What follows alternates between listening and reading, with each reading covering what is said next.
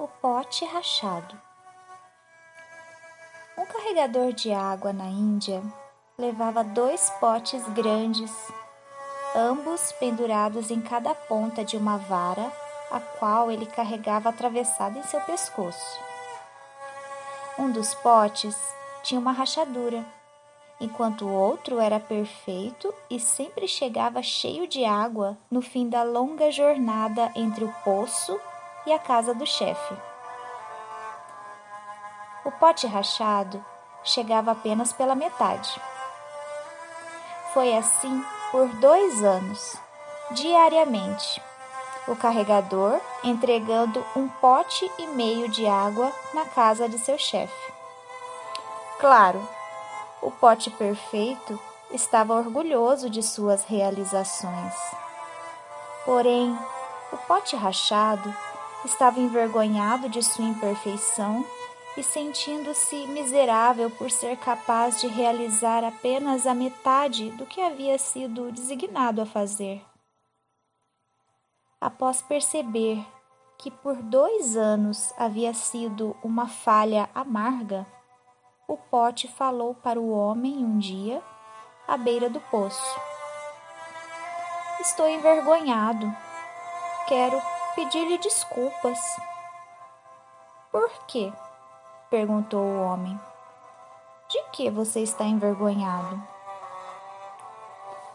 Nesses dois anos, eu fui capaz de entregar apenas metade da minha carga, porque essa rachadura no meu lado faz com que a água vaze por todo o caminho da casa de seu senhor.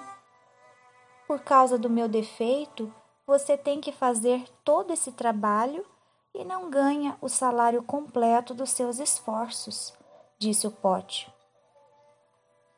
O homem ficou triste pela situação do velho pote e, com compaixão, falou: Quando retornarmos para a casa do meu senhor, quero que percebas as flores ao longo do caminho. De fato, à medida que eles subiam a montanha, o velho pote rachado notou flores selvagens ao lado do caminho, e isto lhe deu ânimo.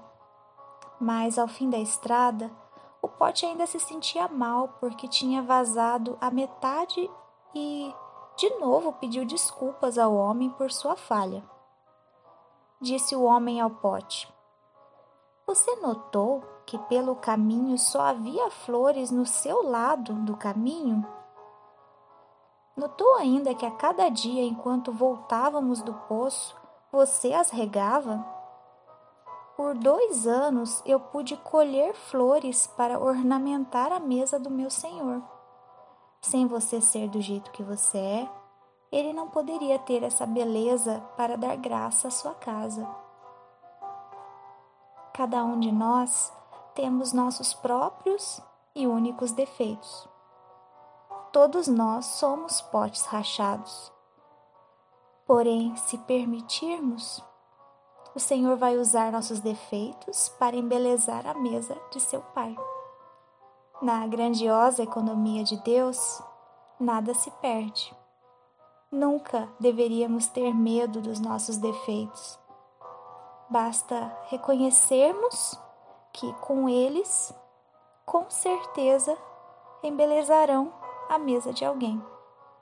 Das nossas fraquezas, devemos tirar nossa maior força. Esse é o Gotas do Oceano número 6. Eu sou Ana Paula Fernandes.